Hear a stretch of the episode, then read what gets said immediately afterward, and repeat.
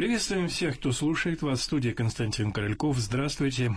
Мы продолжаем наши пасторские беседы. И сегодня наш собеседник, протеерей Павел Великанов. Здравствуйте, отец Павел. Добрый вечер. Ну вот мы и приблизились совсем уже к Новому году. Осталось буквально два дня. И я думаю, что, как всегда, все, наверное, в этот период подводят какие-то итоги своей жизни. Вот все таки Новый год – это при всем при том дата, дата, некий перелом, переход в Новый год, в новое качество, как надеются все люди. Вообще, понятие Нового года, мне кажется, конечно, вещь относительная. Я не знаю, как вы к этому относитесь, но, в принципе, вещь относительная, но она наполнена вот таким смыслом, который, наверное, мы сами люди в нем сделали, как мы вообще относимся к любым датам, времени. Это все вещи условные, но с другой стороны мы наполняем их смыслом, мы наполняем их каким-то значением. Поэтому, наверное, все-таки это не пустое, что мы вот Новый год отмечаем как некий этап, некий переход в новое качество. Да, Константин, конечно, вы правы. Человек не может жить без ритуала. И когда этот ритуал по тем или иным причинам вытравляется из сознания и из жизни человека, то неизбежно появляются иные ритуалы.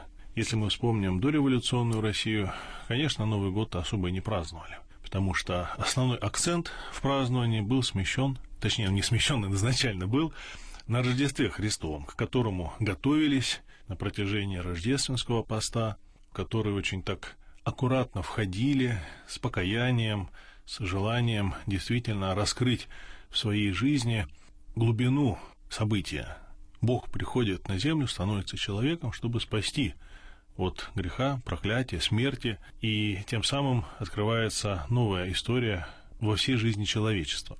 Но когда, во-первых, произошло изменение старого нового стиля, Рождество оказалось после Нового года, а Новый год оказался первым, и вот этот общий процесс секуляризации появления новых ценностей, естественно, он сместил акценты на Новый год. Отношение к Новому году, к празднованию Новому году, оно неоднозначное в церковной среде. С одной стороны, начинается активная подготовка к Рождеству. До Рождества остается всего лишь неделя. И, конечно, веселиться, праздновать, упиваться и так далее, и все остальное как-то не очень вовремя. С другой стороны, Основное правило жизни церкви – это бережное отношение к тем ценностям, которые важны для твоих ближних. И когда в семье есть люди, для которых Новый год – это ключевое событие всего года, то, конечно, не будет грехом оказать им определенное внимание, оказать любовь и разделить с ними ту радость, чему они радуются. И здесь, наверное, было бы самым правильным попробовать этот повод превратить в событие содержательное. Понятно, что вся жизнь человека, она существует в тех или иных циклах. И Новый год – это тоже рубеж определенного цикла нашей жизни. И нет ничего удивительного в том, что за праздничным столом, когда собирается семья, друзья, родственники, самое время подвести какие-то итоги, помолиться. Неспроста в очень многих православных храмах, на многих приходах в этот день служат ночную литургию, когда люди хотят встретить Новый год, принимая вот это общее господствующее в современном обществе, в нашем обществе сознание, что это некий рубеж, причем некий такой рубеж загадочный, волшебный, никто не знает, что принесет нам Новый год. Есть определенный такой даже э, мистический трепет в этом празднике. Все понимают, что наша жизнь, она настолько непредсказуемо. И какими бы гарантиями мы не пытались себя обезопасить, в любой момент они могут разрушиться. И мы встанем перед лицом той или иной проблемы или той или иной радости. Очень по-разному еще бывает. И вот это такое трепетное ожидание того, что принесет нам Новый год, оно в религиозном сознании, естественно, выражается в потребности помолиться. Прийти в храм, помолиться, причаститься, отслужить молебен перед Новым годом, попросить, чтобы Господь благословил наступающий год, и был этот год не годом гнева Божьего, которого мы, конечно, заслуживаем по многим причинам, а еще одним годом божественного долготерпения, милости, его безграничного смирения по отношению к всем нашим проделкам и беззакониям. Вот, поэтому, конечно, в самом празднике Нового года есть достаточно глубокий потенциал смыслов. И вот вокруг этих смыслов можно было бы и нашу сегодняшнюю беседу построить. Я думаю, что да. Вокруг этих смыслов я просто хотел сказать, что, конечно, вот этот, да, рубеж, рубеж, который люди сами себе придумали, но он действительно наполнен определенным смыслом. Потом я вот проживая свою жизнь, уже обращаю внимание, что с годами меняется и отношение к этой дате и наполнение этой даты, как, впрочем, и наполнение всего года. О чем ты думаешь перед Новым годом? О чем ты думаешь в первые дни Нового года? Как ты планируешь свою жизнь? Все-таки время течет. Время течет, и ты меняешься хуже, лучше, но при всем при том качественно изменяется твое отношение ко времени. Я думаю, что э, с самого начала, наверное, надо еще определиться вообще, что такое время. Время вещь условная, или все-таки это вот эта вот э, проходящая наша жизнь, вот эти часы, эти минуты, как мы их строим в своей жизни, чем мы их наполняем. Мне кажется, что это очень важно. Да, Константин, конечно, с вами нельзя не согласиться, но вот слушая вас, я бы еще более расширил вопрос. По большому счету, не только время, оно относительно. И вообще все, что происходит в человеческой жизни, оно относительно. Относительно конкретно меня. Потому что каждый из нас живет вот в определенном мире, смотрит на этот окружающий мир своими глазами, не чужими, не вашими, не кого-то другого человека. И, естественно, тот образ, как мы воспринимаем все происходящее вокруг нас, имеет огромное значение. Это действительно субъективный взгляд, но он тем и субъективен, что он относителен, применителен к конкретному человеку. И мы знаем, что время здесь является одной из категорий тварного бытия, которая напрямую связана с ценностями этого бытия. Мы знаем, что люди, когда любят друг друга, они часов не замечают. И в то же самое время, когда э, человек ждет какого-то крайне неприятного события, то это событие, оно мучится на всех парах к нему, хотя, может быть, оно отдалено и днями, и даже месяцами или годами. Вот поэтому ценность времени не в астрономическом измерении, а в ценностном. То, что выталкивает нас к вечности, оно по-другому структурирует и наше время. И напротив, когда мы погружаемся в суету, когда мы отворачиваемся от Бога и пытаемся своими собственными силами создать ручное, прирученное счастье, то в конце концов мы оказываемся у разбитого корыта. Мы понимаем, что ни время мы удержать не в состоянии, ни ценности этой жизни, которые для нас оказались первичными, мы тоже не можем своими усилиями создать. В конце концов, приходим к очень грустному финишу. Я вспоминаю один фильм, вот, к сожалению, забыл его название, американский фильм, история про одного человека, который, уже будучи пенсионером, вдруг приходит к пониманию, что в жизни он ничего не добился. То есть он не лузер. В целом, в общем-то, у него все неплохо. У него была семья, у него есть дети, у него есть более или менее стабильный достаток, но при этом он понимает, что то кем он должен был стать, он не стал. И чем крепче он пытался держать в своих руках рычаги управления своей жизнью, тем эти рычаги начинали все активнее и активнее двигаться в каком-то своем режиме, а вовсе не так, как ему этого хотелось. И вот он приходит в конце своей жизни к удивительному христианскому смирению. Он вдруг начинает понимать, что жизнь, она гораздо больше любых наших представлений о ней. И Богу надо доверить в том числе самое главное – управление нашей жизнью. Мы не должны ощущать себя, знаете, такими рулевыми, который взялся за руль обеими руками и решает, а сейчас мы поедем направо, сейчас поедем налево. Мы должны научиться подруливать. Вот мы видим, что русло жизни течет в определенном направлении. И даже если нам это по тем или иным причинам не нравится, мы должны научиться так подруливать, чтобы изменения были органичны, они были естественны. Не крутить руль даже в том случае, когда нам этого безумно хочется, резко взять, изменить течение нашей жизни, а постоянно смотреть наверх, постоянно сверять себя с таким небесным компасом, куда нам на самом деле надо в конце концов приплыть. И вот я думаю, что э, если вернуться к тому вопросу, который вы задали, то, наверное, самое главное, с чем должен вступать человек в Новый год, это с более высоким качеством веры. Потому что именно вера, она определяет содержание человеческой жизни. Вера как внутренняя сокровищница человека. То, что для него является предельной ценностью. И вот хотелось бы пожелать всем, кто захочет задуматься о своей жизни на рубеже старого и нового года, пожелать научиться просить у Бога прощения в том, в чем мы были неправы, и бесконечно надеяться на Него, на Его помощь в том, где эта помощь прежде всего нам требуется. Я думаю, что тут э, все равно, как бы вы говорите, все правильные вещи, но для большинства людей это достаточно сложно. Вот вы говорите довериться Богу. Для этого должна быть, наверное, та вера, практически евангельская, о которой говорил Христос. Когда у тебя будет та вера, что даже скажешь горейся, и она передвинется. Но в большинстве случаев мы же живем вот между этих двух полюсов. С одной стороны, человек говорит, да, верю в Бога, да, конечно, вот Бог есть, безусловно.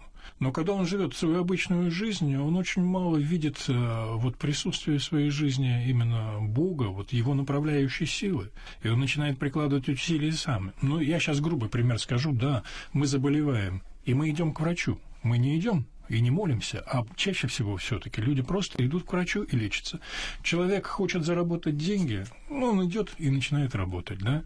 И вот таким образом он проживает свою жизнь. Ну, вроде бы я как бы верю, да, верю в Бога, но все равно все зависит от меня. И поэтому, конечно, человек всегда стремится держать рычаги управления э, жизнью в своих руках, то есть направлять ее и каким-то образом выстраивать. И вот уметь сочетать вот эту веру и, как вы сказали, все-таки подруливать, а не рулить. Мне кажется, что это возможно только человеку уже на определенном очень высоком градусе веры, который встречается не так часто.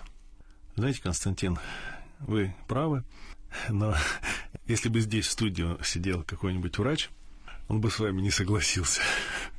Мой папа врач, доктор, невропатолог. И каждый раз он мне говорит, знаешь, вот сколько тысяч людей прошло перед моими глазами, и всегда понимаешь одно. Одно и то же лекарство на разных людей настолько по-разному действует. Понимаешь, что со своей стороны искусство и талант врача заключается в том, чтобы дать конкретному человеку именно то, что ему нужно. Но при этом ты понимаешь, что произойдет дальше, находится целиком в руках Божьих. В абсолютно одинаковых примерно ситуациях одна и та же схема лечения может приводить к очень неодинаковым результатам. Поэтому вы правы, но только до определенного предела. То же самое касается и желания заработать. Мы знаем огромное количество случаев, когда человек вот так вот собирался, концентрировался, бросался и ничего не достигал, в конце концов. И наоборот, мы имеем прямо противоположную ситуацию, когда действительно человеку приходили и финансовые какие-то возможности, и знакомства, и все выстраивалось в такую цепочку случайностей, как бы случайностей, которая явно свидетельствовала о том, что есть некая высшая воля на то, чтобы это произошло.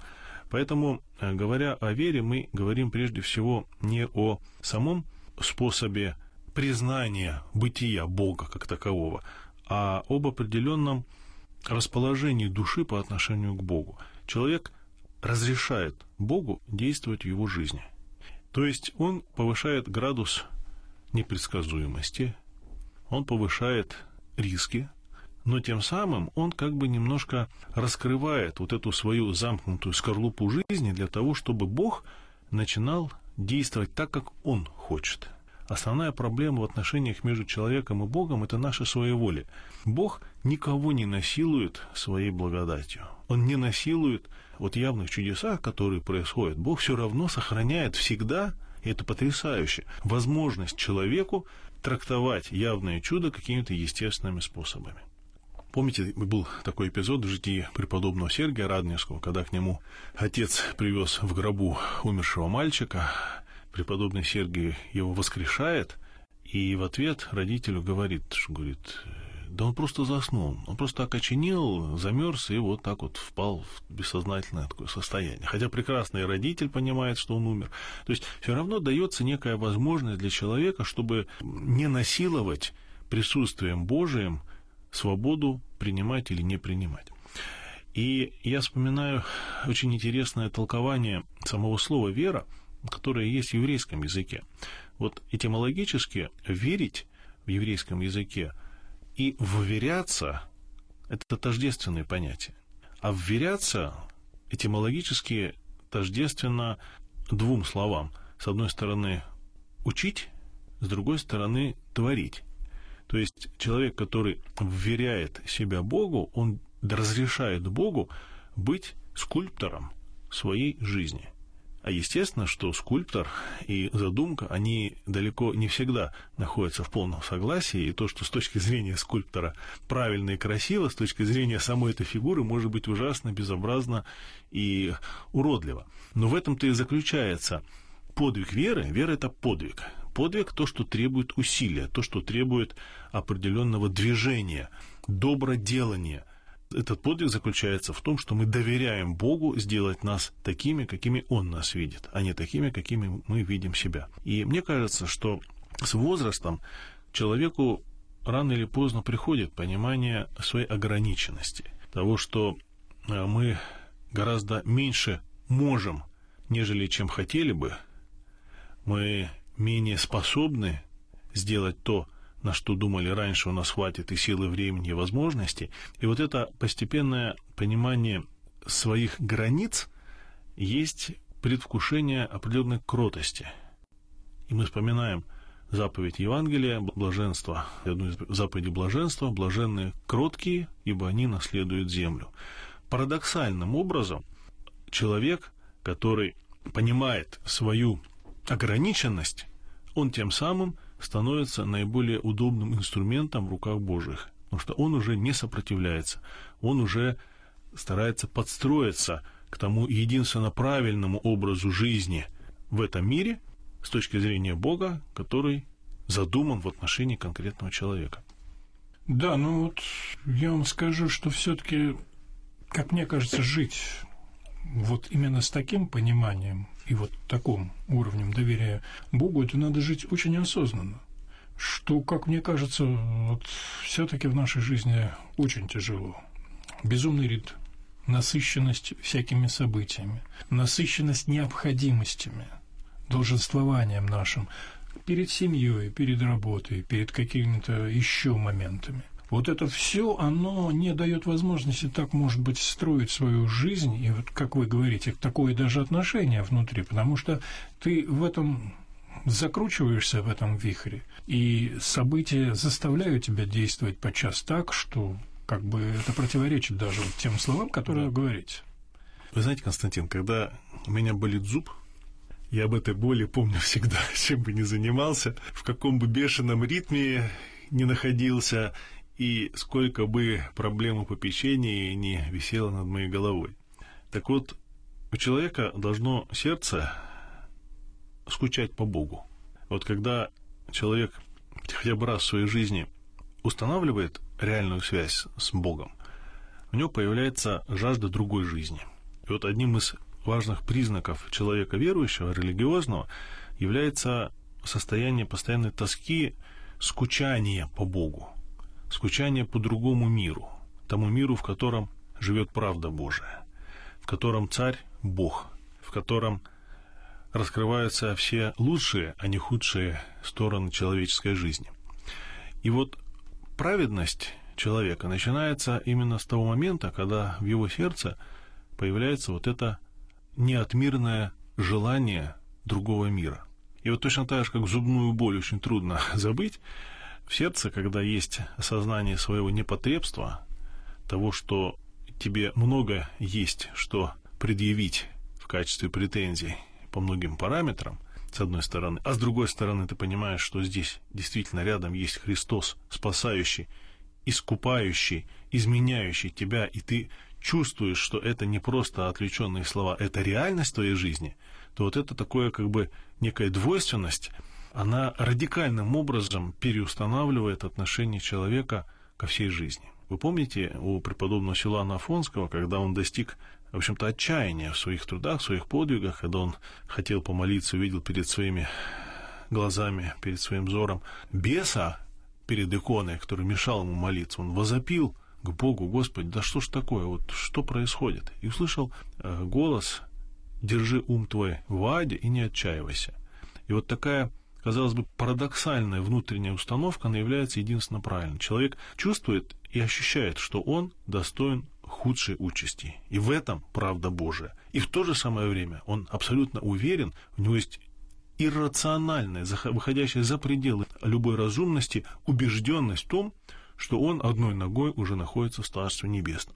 Понимаете? И вот я, конечно, согласен с вами, что наверное, к такому состоянию, к такому пониманию э, трудно прийти быстро и легко, и его тем более трудно удерживать в своем сердце постоянно.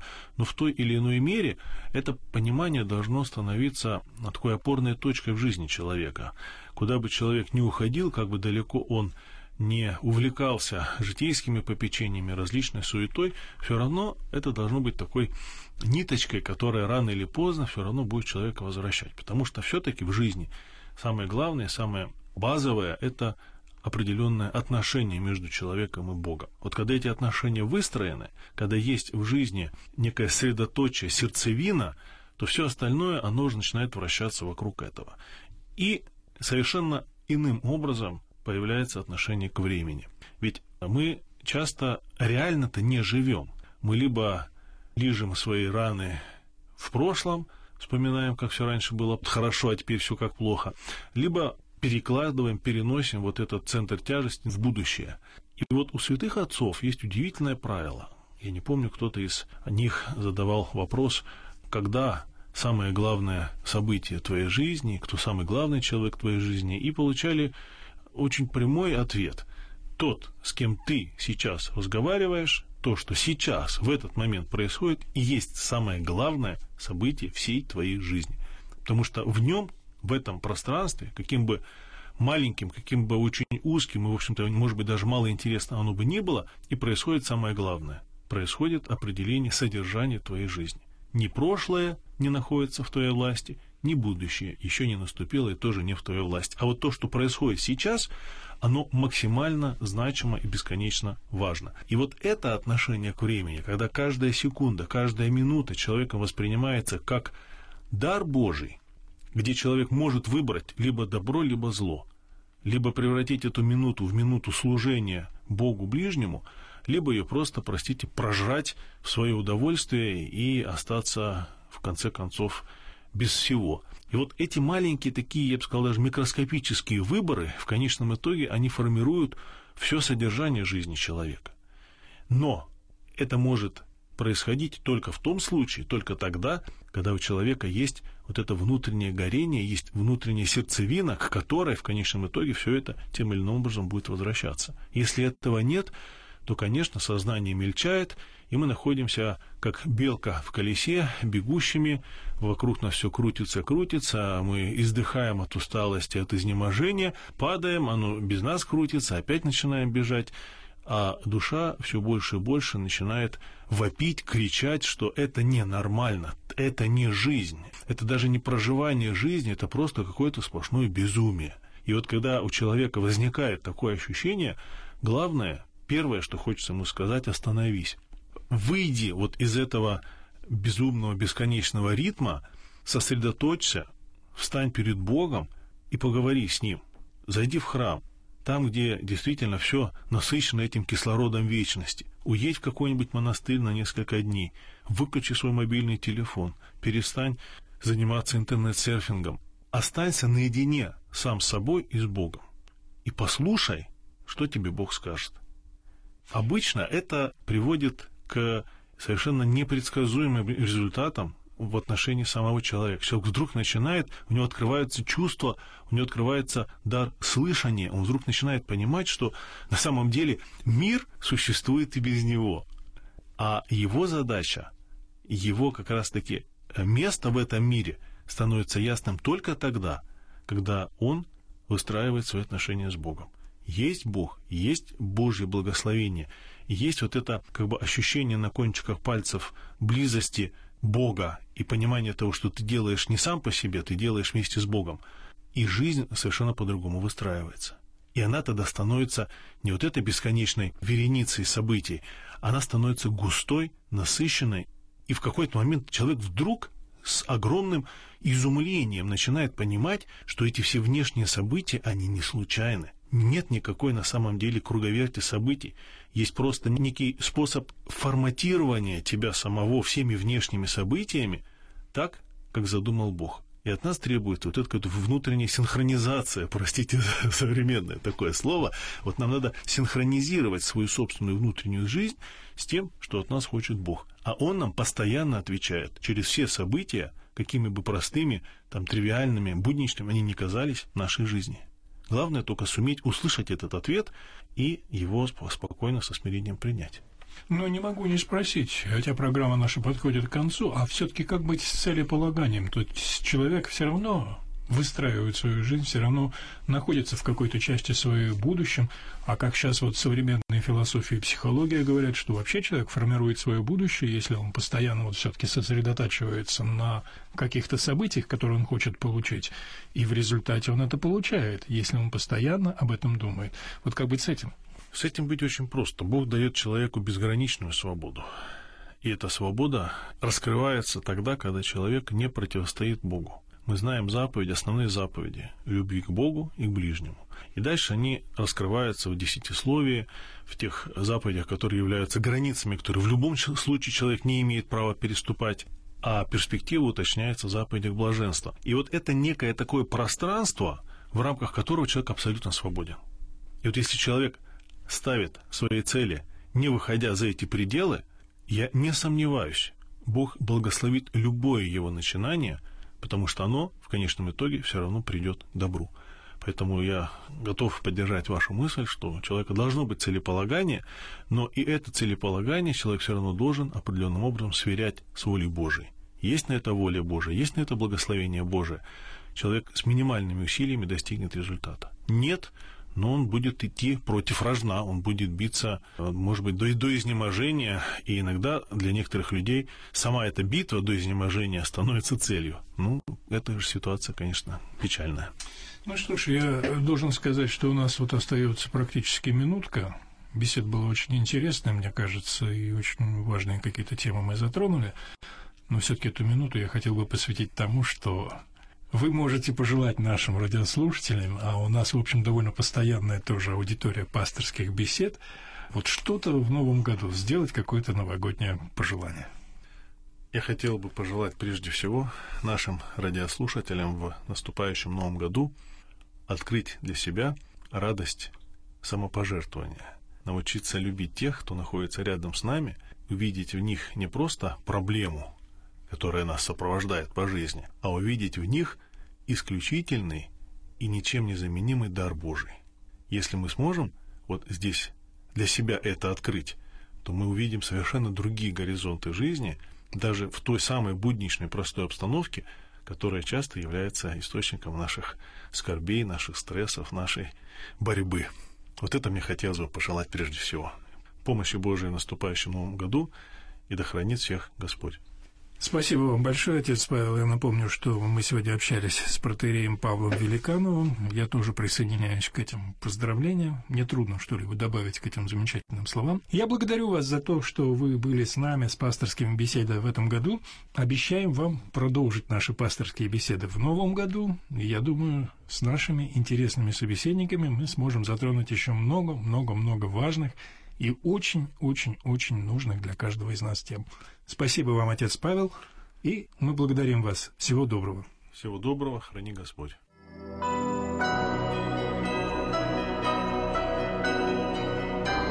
Вы слушали программу «Пасторские беседы» из цикла «Мир, человек, слово».